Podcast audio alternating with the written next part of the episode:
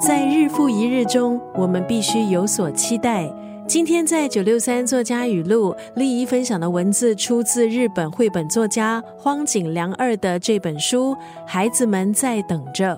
荒井良二在一九九零年出版他的第一本绘本《Melody》，正式以绘本作家身份出道。除了绘本创作，荒井良二也从事广告设计、舞台美术设计，还有词曲创作，可以算是多才多艺。在这本绘本《孩子们在等着》。荒井良二以热情奔放的色彩，如诗般的语言，梦境般跳跃的想象，动感十足的图画，描绘出一幅幅心灵风景，带领读者去感受生活中常被忽视的小幸福，由此带出对生命的感谢。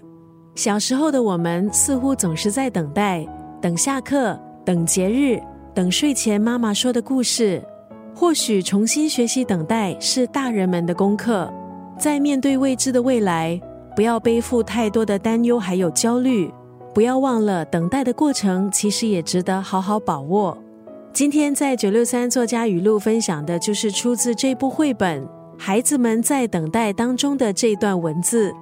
日复一日的寻常日子里，因为期待，让每个新来临的早晨都闪闪发光。